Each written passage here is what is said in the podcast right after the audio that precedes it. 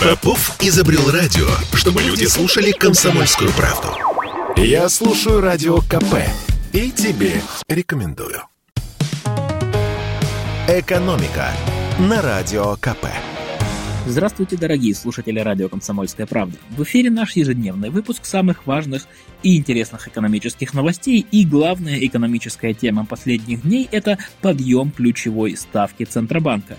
Он повысил ключевую ставку сразу на целый процент – с 8,5 до 9,5%. Давайте разберемся, как это решение отразится на наших с вами кошельках и ответим на главные вопросы. Вопрос первый. Что теперь будет с ценами? Дело в том, что Центробанк не просто так раз за разом повышает ключевую ставку аж с прошлой весны. Это он так реагирует на бурный рост цен. По итогам прошлого года инфляция в России составила 8,4% и продолжает разгоняться.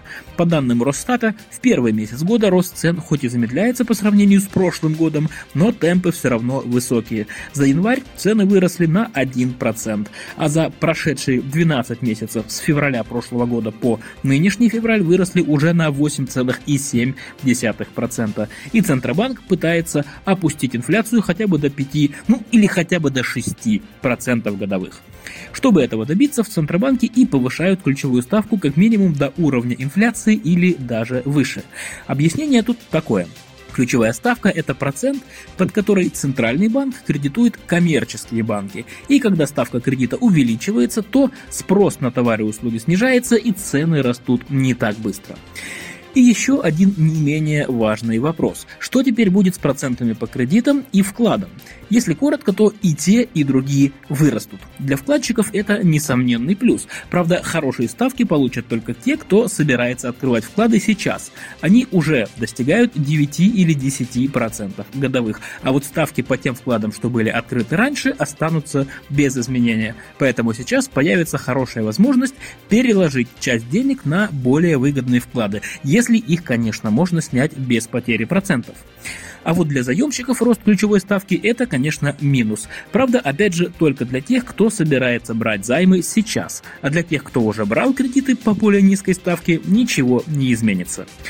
И еще один очень важный вопрос. Как подъем ключевой ставки отразится на курсе рубля? Ответ такой. В целом позитивно. Чем выше ключевая ставка Центрального банка, тем крепче валюта. Правда, есть нюанс. Ключевая ставка лишь один из факторов, которые влияют на курс российского рубля. Есть и другие, не менее важные факторы. Это цена на нефть, санкции и так далее. И, к сожалению, сейчас рубль больше реагирует на внешнюю политику, чем на денежно-кредитную. Но если рублю суждено упасть, то высокая ключевая ставка хотя бы смягчит это падение. И напоследок я расскажу вам о том, что мы с вами живем даже лучше, чем мы думали. У нас с вами нашли неучтенный триллион рублей – Сейчас разные ведомства активно подводят итоги прошлого года и чуть ли не каждый день радуют нас свежими и прекрасными новостями о нашем благосостоянии.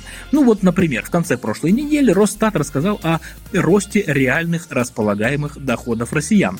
Так называются доходы за вычетом инфляции, коммуналки, кредитов и прочих обязательных платежей. В прошлом году эти самые доходы выросли на 3,1%. Такого не было с 2013 года. Кроме того, наши с вами зарплаты подросли на 9,5%, а общие доходы составили 70 триллионов рублей. Это абсолютный рекорд всех времен. Так что если вы вдруг не замечали, как прекрасно мы живем и богатеем, то теперь будьте, пожалуйста, в курсе. Так вот, в чем новость-то? Чтобы развеять наши с вами последние сомнения, Росстат порадовал новой порцией позитива. И на подведении итогов прошлого года ведомство не остановилось и взялось за позапрошлый. Повнимательнее присмотревшись к данным о доходах россиян за 2020 год, аналитики обнаружили неучтенный триллион рублей.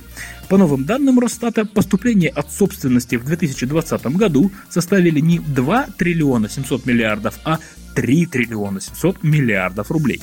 Главным образом, цифра выросла за счет доходов от дивидендов. Как пишет Росстат, Ранее опубликованные цифры уточнены на основе информации, предоставленной Центробанком, налоговой службой, Росреестром и рядом других ведомств.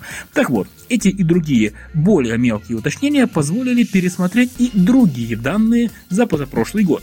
Во-первых, общая сумма наших с вами денежных доходов в 2020 году по новым данным составила 63 триллиона 400 миллиардов рублей, а реальные располагаемые доходы россиян в 2020 году снизились на 2%, хотя раньше считалось, что они упали на 2,8%. Но даже с учетом прошлогоднего скачка и пересмотра итогов падения за 2020 год сильно радоваться пока рано, потому что если заглянуть чуть дальше в прошлое, то мы увидим, что за 8 лет реальные располагаемые доходы россиян снизились на 6%.